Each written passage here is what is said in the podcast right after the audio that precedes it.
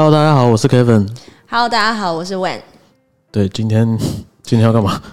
今天呢，其实这集的内容打算要跟大家聊一些比较轻松的话题，嗯，也就是其实大家听那个 Kevin 书，就是凯文苏老师很久的师，很久的课程嘛，对吗？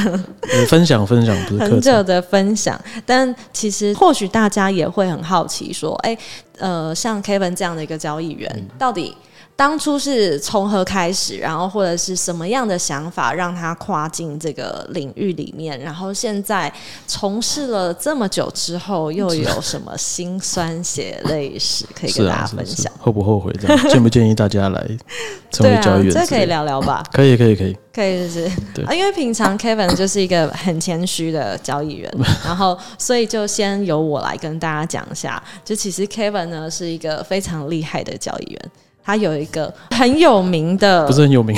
战机，就是其实 Kevin 从事交易十多年来，然后这十多年来呢，只要有完整记录一年的交易，都是正报酬。对我补补充一下，就是假如说我在过去的单位有做完整做满一年的交易的话，对，呃，运气很好的，目前的报酬都是正的，就是每一年啊 果然是很谦虚的。其就实其实要有这样的记录是真的蛮不容易的啦，所以就我觉得嗯，就是让大家了解一下。嗯，有些人或许现在就是在从事交易员菜鸟，就刚开始，那他或许可以透过接下来你的分享，在他们未来的生涯里面，是会有一些不错的帮助，。我相信可能会啦，因为我也蛮喜欢听以前各种前辈们的一些经验分享，确实是蛮有帮助的。那我现在可能有一点点这个东西可以，希望可以帮助到其他人这样。那我还是先简短的呃大概对自我介绍一下，跟大家聊一下。我其实诶、大学毕业之后就是当兵嘛，退伍之后，我其实第一份正式的工作就是在券商的自营部当交易员。那中间虽然也发生很多事情，不过我在那边自营部待了六年半，快七年。对，然后我因缘际会下，我就去了上海，呃，也是券商下面的资产管理部门做投资经理，这样。那我们其实就是一个比较像基金的形式，这样。对，然后在那边待了两年之后，回来台湾，又回来券商的自营部当教育员了三年左右。然后去年的时候加入矿券这边，对，所以大概正式工作以来都是一直当做交易员，一直在做教育这样十多年。那中间也来来去去认识很多人啊，也待过一些不同的公司跟地方这样。对嗯，也了解，所以这个交易经验算是非常丰富的。呃，看过蛮多了，看过很多，经历过很多事，这样。对了解。那第一个问题就想要问到，嗯你当初是为什么会想要成为交易员？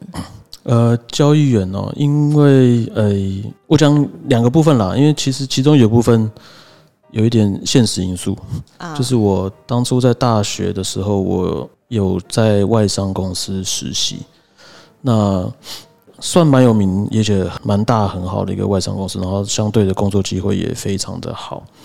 那我在那边做了一年之后，觉得呃，可能因为那时候市况的关系，所以其实我工时非常非常的长，工作非常非常的累。虽然也不是说觉得这个工作内容有多么的呃了不起或与众不同啦，但是确实工时很长很累。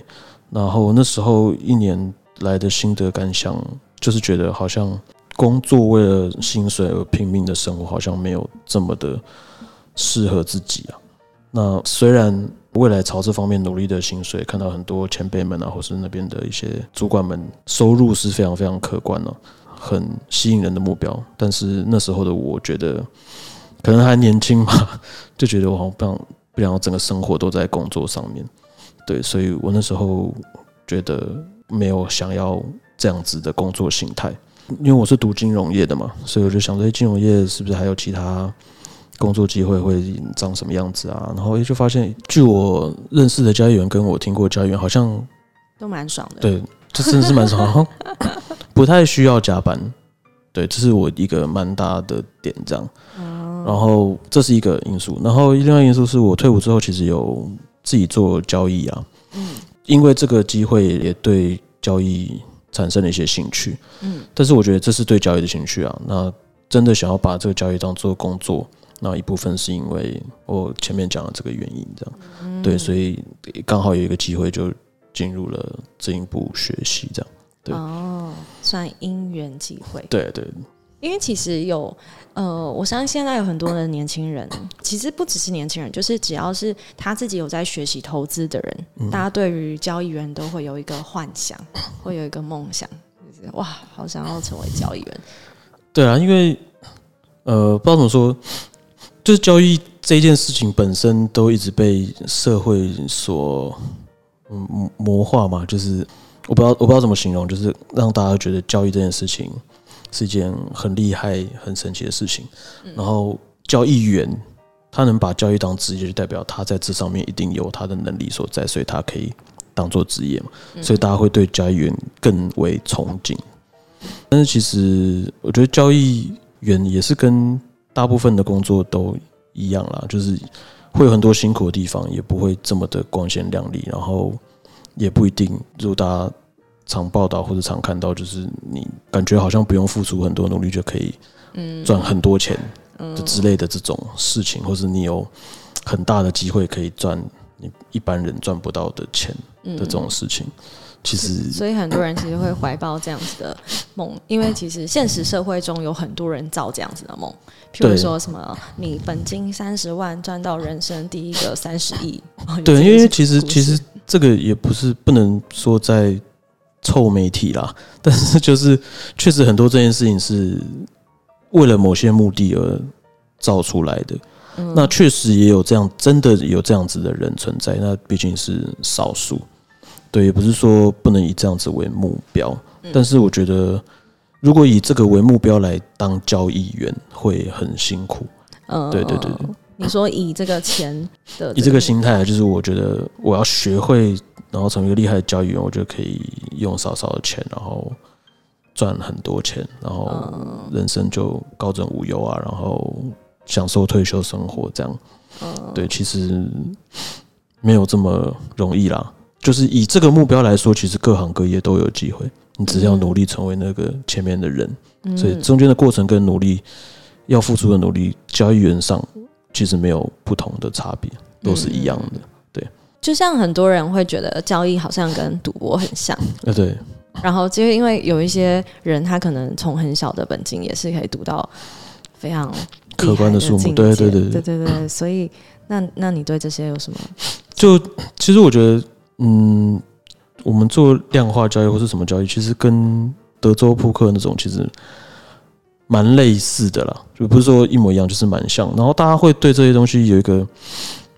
憧憬，我不知道，可能是觉得这个行为是你在某个环境里面赢了，嗯，不像你其他工作，你就是努力的制制造什么啦，研发什么，开发什么东西，你并没有那个赢的感觉，嗯。但是交易跟德州扑克这种，你的收入来源真的是你赢来的，嗯。那大家可能会觉得赢来的这个感受非常好，然后很憧憬这种赢的感觉。那我会说德州扑克跟交易员很像，也让我想到我以前。呃，有曾经应征过一家公司，交易公司，它很好玩。它应征的过程，它是要所有的应征者去打德州扑克。然后它很好玩的是，它一开始的时候，它因为可能应征人很多嘛，然后他先让你在两个月的时间内，在一个线上的德州扑克平台上，给你注册虚拟的虚拟的，然后虚拟的一个一定的本金，然后看你两个月之后能。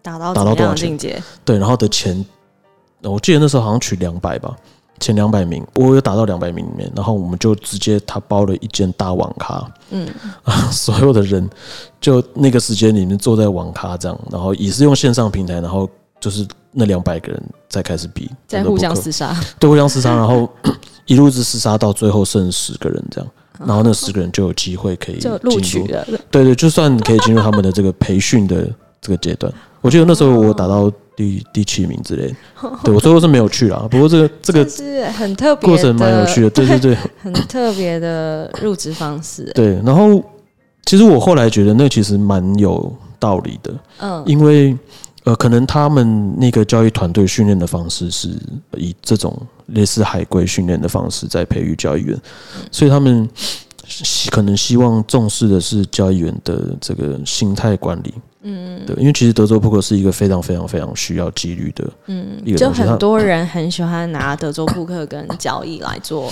对各种的对比，然后譬如说，他可能我觉得相似之处可能是大家都在看的是一些几率期望值，然后大家在考验的都是你的心理素质、判断能力这些。对，没错。这样其实其实很多人可能觉得，哎，德州扑克我好像是重要的是，哎，我要读读对方的心理啊，或是读什么其他人的心理，然后我要用心理战去赢别人。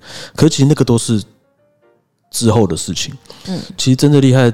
的职业扑克玩家们，他们都对于这些里面的几率模型统计非常非常的了解。他们是建立在那些职业玩家大家都很了解，所以你在这上面没有任何机会之下，才在心里这边去分出胜负。所以为什么说，哎，那些真的厉害德州扑克人，对于跟不会打的人同一桌，他们几乎是稳赢的，就是因为他们对于这些东西，他们非常非常了解，在长期下来，他们就是有办法可以。获利这样对，所以这个其实也是训练交易员的一种方式，对，也是训练交易员这种方式，这样，所以蛮类似、蛮有趣的啦。那我可以说，就是一个厉害的交易员，德州扑克就会打得很好，或者是一个德扑打很好的人，他就会是一个很厉害的交易员吗？我倾向德州扑克打得好的人，嗯，我认为有更大的机会成为一个好的交易员啊，因为他已经花了很多时间在训练。交易员最难克服的心理里面的因素，只有今天大家听完立刻 开始狂打。但是，就像反过来说，如果交易员哈，交易员要成为一个好的德州扑克选手，我觉得还有很多东西要学的。对，有很多东西要学，但是看他有没有那个兴趣，因为毕竟。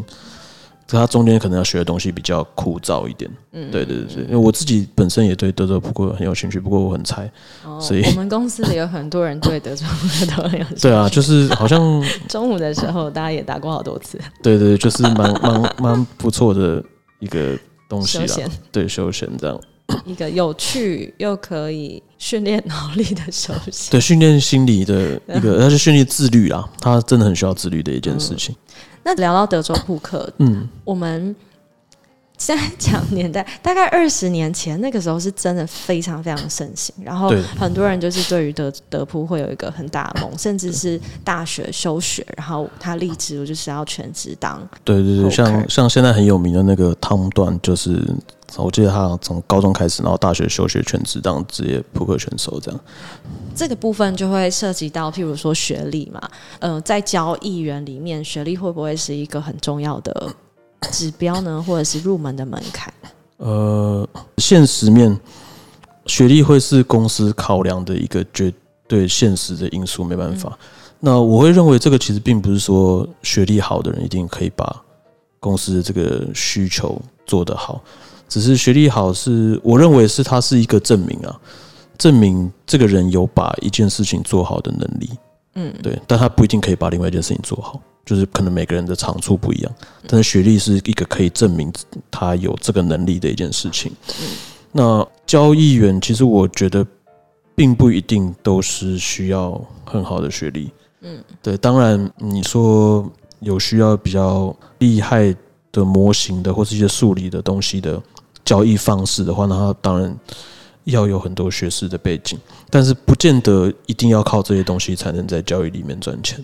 嗯，有很多很多认识很多人，他学历其实不高，但是他靠着他的学习努力，一样可以在交易里面做得很好。嗯，对，所以其实反而蛮容易，也不是说蛮容易啊，就是会看到一些学历太高的人，他的自尊心跟自我太强，所以在交易这上面会变得比较难以谦虚的接受。各种学习的机会，对，其实反而会阻碍他在交易员上的一个进步，对。然后我个人主观是认为学历没有一定在交易员上有一些太绝对性的帮助的。这件事应该说，呃，给一些人一些鼓励跟打气啊，就是你千万不要觉得自己的学历不如人，交易就一定做不好，这是绝对没有相对关系的。这倒是真的，对对对，很多永庆贝贝的故事。对啊，很多 你看现在这么多有名的人，其实他们的学历都不怎么样。对对，重点是你们努力的坚持啊。对，没错，应该比较像是假设你希望的是进入一间大型的公司或者是一间很有规模的金融体系的话，那确实你可能会需要一些学历是第一的门槛，因为大家都要筛选这些。对，这真的是没办法，很现实。但如果你希望是靠着自己做这些交易、学习这些技能，然后自己在自己人生里面赚到一些对对对额外的 bonus 或者是第一桶金等等，其实根本就。就你就根本不不用 care 了，因为其实学历有时候它代表就是你能不能把一件事情做好，对，没错而已嘛。对对啊。不过比起很多人在意的学历啊，我个人认为，其实自律反而是在教员上比较重要的事情。嗯，对。哦，确实，因为其实很多人，呃，包括。就只要你去一趟成品，所有有关于金融交易的书里面，你会看到有超多的标题都在讲的，就是所谓交易员的自律，对如何修炼对纪律这些东西。那你自己在过去的这十几年的交易员经验，有没有什么是你觉得在磨练纪律这一条路上面，是你有自己很不错的方法可以分享给别人的？呃，我分两块。讲好了啦，就是其中一块，我觉得自律这个东西，有时候就是你面对的事情，面对了一些困难或面对一些意外的事情，你的心情会很容易受到很大的影响嘛。嗯那其实这个事情会随着你的经验累积而慢慢的平淡。那跟在努力的过程一样，就是可能很多人觉得交易。一直不顺遂啊，遇到很多困难啊，然后很想放弃什么。但其实跟做很多事情一样，你当你真的努力坚持到你有一点收获的那个时候，你回过头来看，你会发现这中间就是过程。然后这些中间的过程 虽然很痛苦，没错，但是你后来会真的有机会能达到你想要达到的目标。你有了这一个经历之后。你下一次在面对任何中间的过程之后，你会渐渐的、慢慢的了解到，现在这个痛苦也只是为了达成最后目标的过程。嗯，你会对自己更有信心，你能达成那个目标，因为你曾经达成过。所以都会建议蛮多呃，大家就是不管做什么事情，就是都是努力的去面对它，然后你不断的累积这个。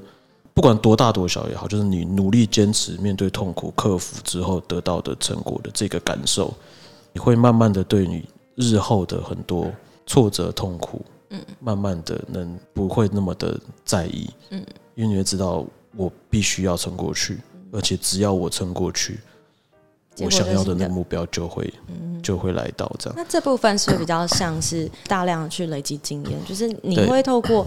呃，就是经验越多，你可能第一次挫折你很挫折，可是第二次、第三次、第四次的时候，你就会慢慢的平缓。对对对对对对。但这中间还是要持续的努力啦。所以我常常会说，就是呃，交易员中间，你可能会交易中间面到很多挫折跟痛苦，你会觉得沮丧，你会觉得难过，这些都很正常，但是千万不要气馁。嗯，对，这是我觉得教员过程中非常重要的一件事情，不要气馁。嗯，对。那另外一方面，自律的话，呃，像我啦，就我自己其实认为量化交易跟主观交易这方面其实蛮像，只是方式不太一样。因为像我们量化交易，就是我们建立了一套规则跟系统，那我们希望靠这个来赚钱嘛。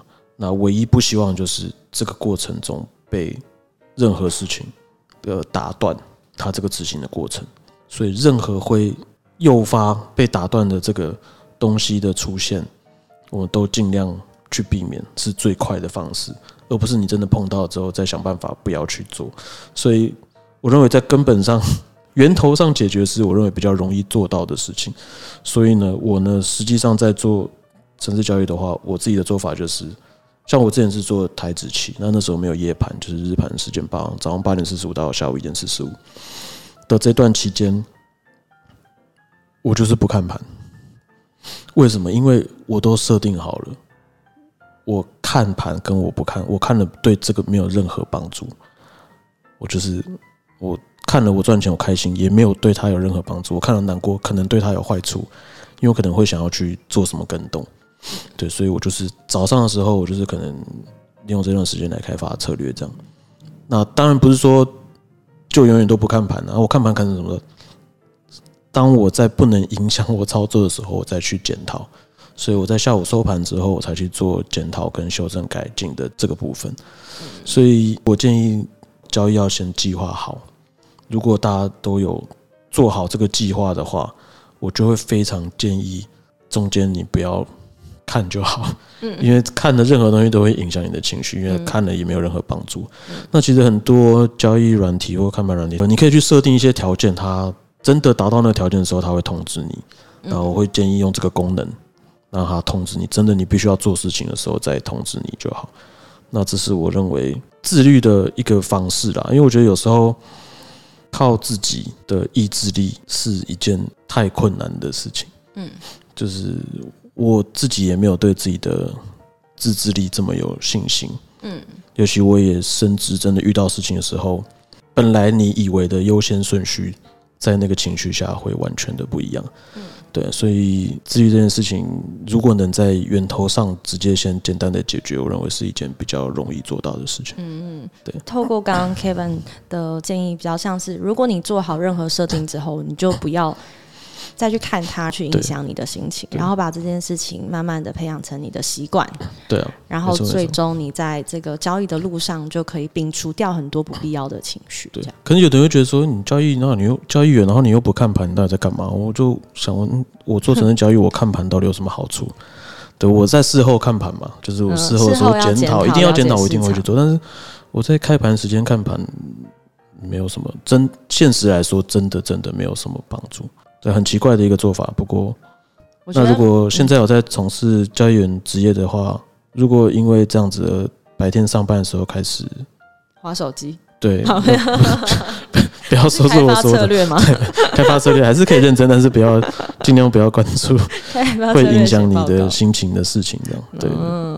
哎，我最后插播一个问题好了。我发现刚刚其实忘了问这个 Kevin，嗯，因为 Kevin 过去的资历其实有呃超过一半的时间是在传统金融嘛，哦对，但现在其实是在 Crypto 的产业里面，对我超过九成的时间都在传统金融。因为很多人最常喜欢询问就是传统金融跟 Crypto 到底呃交易人来说的话，到底有什么不一样？那我如果是一个传统金融的人，我到底需不需要冒这个风险，然后去成为在 crypto 领域的交易员呢？等等，会有一些疑虑。你有什么好自己的想法？对这个问题常被大家问的，但是因为我可能之前我才刚来，我也不知道能讲什么。我现在哎来快一在这边做一年了吧，好像应该 一年应该可以讲一些话。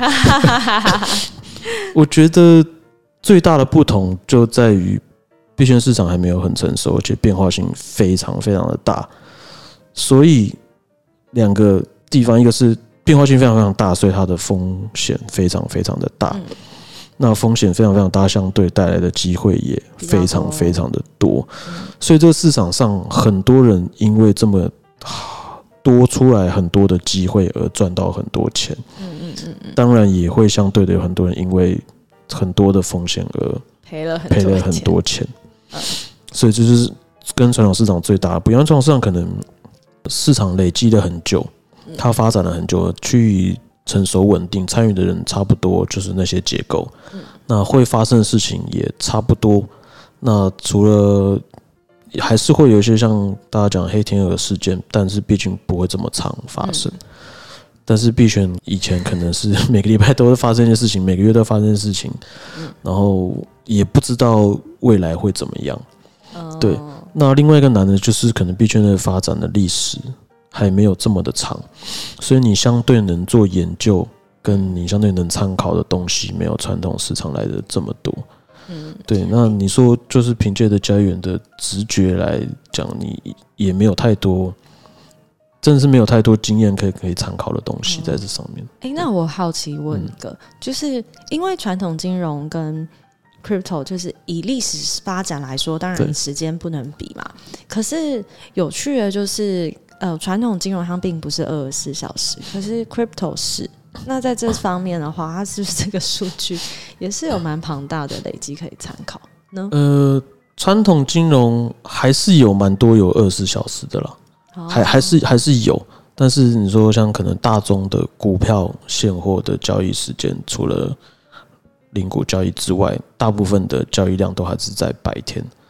那嗯，所以有比较多时间参考，就变成数据有很多，确实币圈的数据还是很多啦。但是嗯，可能也因为它还是其实主要还是因为它这个市场不成熟，所以它这个变动幅度很大。就算数据对很，多，应该是说不不稳定，因为可能可能一件事情就会影响到整个很大的市场。像假如说像传统金融市场，你不会因为什么倒闭啊或者什么东西有什么问题，就会影响到整个市场这么幅度这么大。当然，大型的事件还是会，你像之前的一些战争因素啊，COVID 1 9的一些因素，还是会影响国际市场。但是你看，影响国际市场可能就几个 percent 的影响。啊，你说可能觉得三四十个 percent 影响很大，那么油价跌到负的可能影响很大。可是相对于币圈市场，有的币圈市场直接 是一天可以暴涨二三十倍的这种幅度来讲，我说相对来说，或是有的币一夕之间就就再见了这种，而且很常发生，而且非常多的这种情况来说，还是币圈市场机会跟风险都相对来的大很多。那也是我认为来币圈市场之后觉得更有趣的地方了，因为毕竟你的挑战跟你面对的市场是一些变化更大、更有趣的。哦，有趣。有有趣，有趣，真的有趣啊！那最后呢，我想要问，就帮大家问一个问题，就是如果呢，让你再选一次，你会想要一样当交易员吗？再选一次哦，譬如说，现在时光回到 二十年前，我现在还是在台大校园里的 Kevin 苏，要看哪一种再选一次。如果是像那种什么日剧演的，我可以带着我的记忆 再重生一次的话，我一定选交易员，谁会给你带的记忆？因为我就可以赚一点就退休 了。你只知道现在这样的生活状态模式，这样你没有这个所有的交易的的记忆在，这样这人生也不用做交易，我就直接买乐透就好。吧啊，对啊，这太犯规了。好，那这诶、再选一次哦。嗯，我觉得如果是我了解到现在生活形态，平常心想再选一次，我会选别的。但是原因不是我不想做交易员，是就我自己个性，我喜欢尝试不一样的东西，去体验嗯不一样的职业的一些事情，这样。